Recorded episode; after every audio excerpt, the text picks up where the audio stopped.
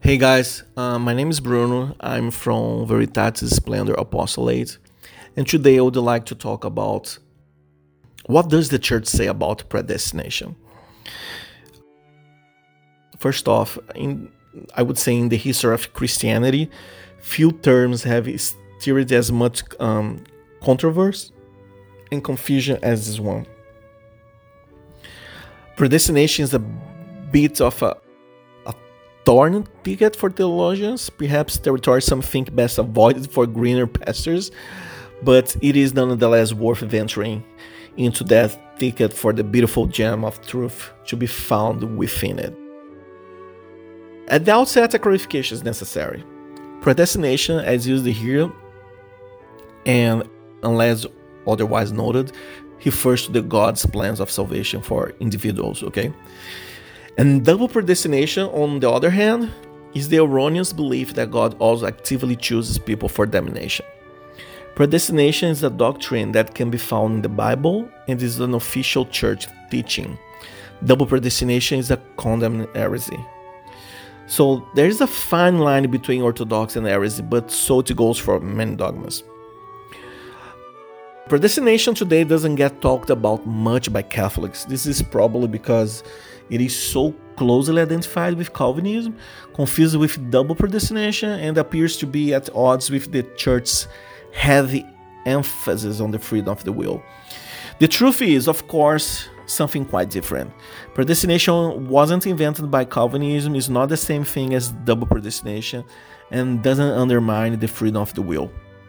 In fact, in order to be better appreciate how we are called to exercise our free will, it's worth understanding that what the church really teaches about predestination.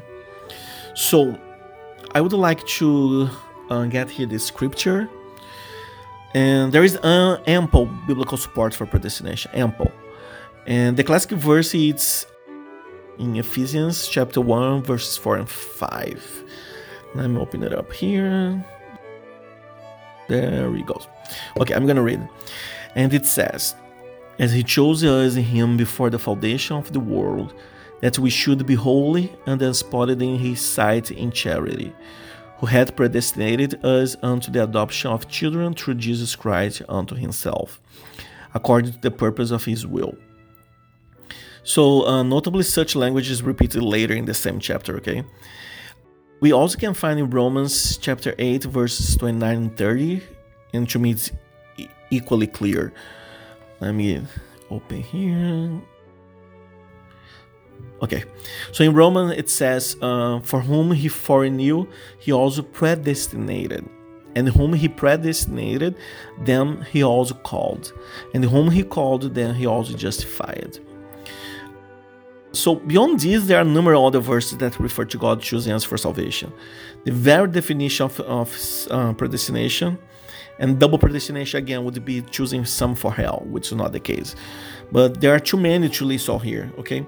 But some notable ones include John chapter 6, verse 44, John chapter 13, verse 18, Acts chapter 13, verse 48, 1 Thessalonians chapter 1, verse 4, 2 Thessalonians chapter 2 verse 13 and Colossians chapter 3 verse 12. But the language of Revelation chapter 13 verse 8 is particularly striking for uh, our purposes here.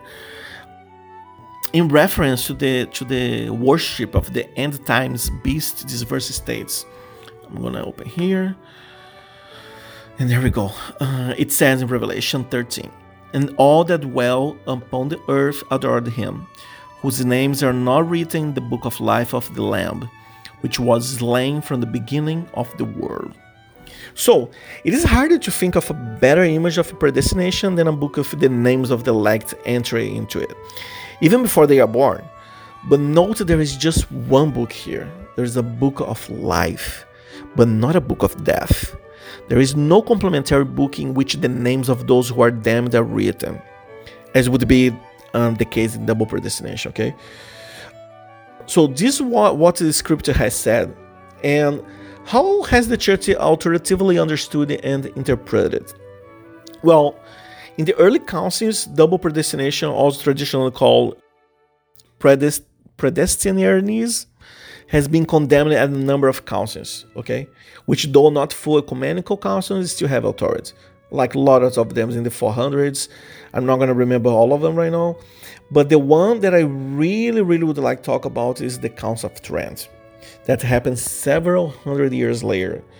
And the, the uh, Ecumenical Council of Trent once again uh, tackled these issues, okay, in responding to, to the Protestant Reformation.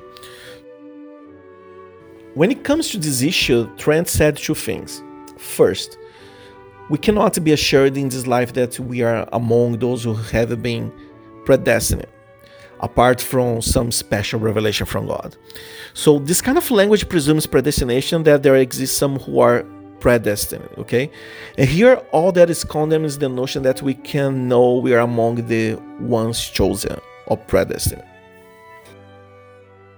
The council also condemned the false teaching that some are predestined to evil Significantly, however, in, in, uh, this condemnation is also implicitly upheld single, or what I call positive predestination, the, the idea that we are chosen for life.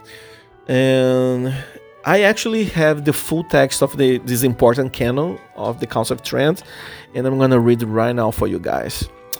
And it says, if anyone saith that the grace of justification is only attained to by those who are predestined unto life, but there are others who are called are called indeed, but receive not grace, as being by the divine power predestined unto evil, let him be anathema.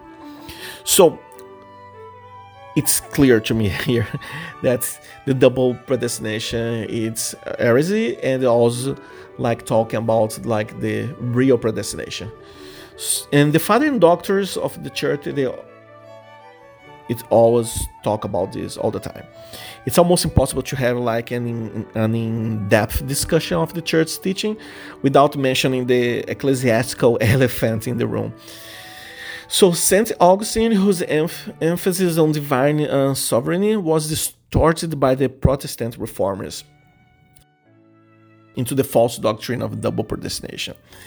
And to, to, to be sure, there are some difficult passages in some of Augustine's writings. The, the, cons- the consensus among honest scholars is that Augustine's views, even though they could be misconstrued as supporting double predestination, are reconcilable with the tradition and teaching of the church. So if you have you if you like uh, like a further reading, I would recommend, for example, take a, a peek in the Catholic uh, Encyclopedia article about the predestinarianism. Uh, Father William Most's analysis he has like really good analysis about that. And the summary of the theologian Karl Barth himself is a, a Protestant.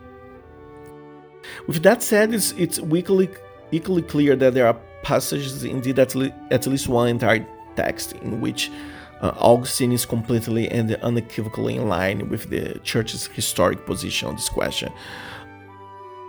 One such text is on Rebuke and Grace, which uh, really reads like a, an elaboration of the above canon from Trent that I just read. And although the text has its own interpretative difficulties, it is adamant that the divine will by which men are saved, the process of predestination is not to be equated with the process by which the demon end up in hell. And of course, a special mention must be made of Saint Thomas Aquinas, because with Aquinas we don't face the nagging difficulties that difficulties that we do with Saint Augustine, but he is nonetheless clear in his um, um, support for the doctrine of single predestination. And actually, the word predestination itself or variants of it appears hundreds of times in the Summa Theologica, like hundreds. I would say actually approximately like 400 times, including the table of contents. And the, and the topic is it's, it's addressing discussions of the doctrine of God, the incarnation, and the doctrines of grace and free will. So you could say, you could ask me, okay, in the church today, well, today predestination remains a part and parcel of church teaching. and the current catechism of the church uh, was promulgated in the 90s under Pope John Paul, Paul II gives clear expression of, of, to this teaching. And I'm going to read here the catechism. And it says, uh, To God, all moments of time are present in their immediacy. When therefore he establishes his eternal plan of predestination, he includes in it each person's free response to his grace. In the city, in fact, both Herod and Pontius Pilate, with the Gentiles and the peoples of Israel, gathered together against your holy servant Jesus, whom you anointed to do whatever your hand your plan had predestined to take place. For the sake of accomplishing his plan of salvation, God permitted the acts that flowed from their blindness. In affirming predestination, the Catechism does two other things at the same time. It also affirms the freedom of the will and clarifies that sins permitted, not predestined by God. And you can ask me, okay, but how can predestination be reconciled with freedom? I mean, what I just read makes clear that predestination is a church teaching. And ne- next comes the, the obvious question How is free will possible if God has chosen some people for salvation? Well, I would say divine knowledge seems to foreclose the possibility of human freedom, okay? So, how do I really have a choice if that choice was known before the foundation of the world? Since divine knowledge is infallible, it seems to follow that my uh, apparent choice is inevitable. It seems that I must act in a certain way and have a little actual choice in the matter. Ultimately, of course, this must be accepted as one of the great mysteries of faith. But we can attend to some limited understanding first by remembering that knowledge of the future before it has happened is incredible to us only because we are time bound creatures who live in a world where cause chronologically precedes effect. God, of course, stands not only outside of the limitations of space, but also those of time. So, past, present, future are present to Him all at once in their immediacy, as the Catechism teaches. But the question still stands how can God's plan for us include our response? And the, as the Catechism explicitly affirms, uh, well, if we truly have free will, is there not the possibility that the plan might be rejected? In what sense then uh, um, can there really be a plan? The, the answer, I believe, rests, rests in God's infinity. Only thing being itself, which is God, can't only foresee the future and plan for the, the, the many billions or more who are saved, but uh, but also can have a kind of plan that includes the genuinely free response of his creatures. Before this mystery, we can humble ourselves in positive reflection. And another question that haunts many of us if God chooses to save some, doesn't that de facto mean that He's effectively condemning others? And the answer here rests in the distinction between God's ordaining or active will and His permissive will.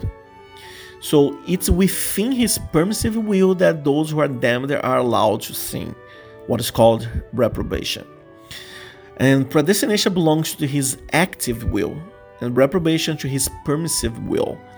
And as Aquinas wrote, and I'm going to read it here for you, it says, so Thomas Aquinas said, Therefore, as predestination includes the will to confer grace and glory, so also reprobation includes the will to permit a person to fall into sin and to impose the punishment of damnation on account of that sin. For some, perhaps many or most of us, this sometimes may seem too neat and tidy in the explanation, one that glosses over what remains a paradox. But this is a much better paradox than the alternative, the hardline Calvinist belief that an all good God actively chooses some for damnation. I'll take the first paradox over the second any day. But there are other problem and other questions that follow too. But rather than exhausting ourselves in trying to wrap our minds around this great mystery in all its cosmic dimensions, a better response is to understand its implications for us, okay? And the beauty of this teaching is to, to restate predestination in more personal terms. So this this uh, this doctrine means that God has a plan for each one of us who is open to such a a possibility and willing to accept it. So this means that each of us who intends on following the will of God has a destiny laid out before us. This divine plan wasn't something God made up as He went along. It, it, it isn't something that He drafted and uh, uh, amended as we grew into adulthood. Rather, as, as, as Ephesians tell us, this destiny was set before the foundations of the world. Like here, where's predestination free meets, okay? God has a plan for us, but we must cooperate in that plan we must choose to accept uh, a, a, destiny that God has set set out for us, and and and the fact that we retain freedom in the face of of uh, such destiny is one marked difference between the, the the Christian worldview and that of the ancient Romans and Greeks, who grimly resigned themselves to what they saw as the uh, um, crushing inavailability of an impersonal fate. In, in, in, Christianity, destiny is not something that waits upon us because we retain free will. And with free will, then destiny instead becomes something that lifts us up. Destiny gives us something to choose. It points the way forward to, to what we are called to do in our freedom. So, in this aspect, Christianity is also at odds with the modern view of freedom as an end in, in itself. So, our culture tends to idolize freedom.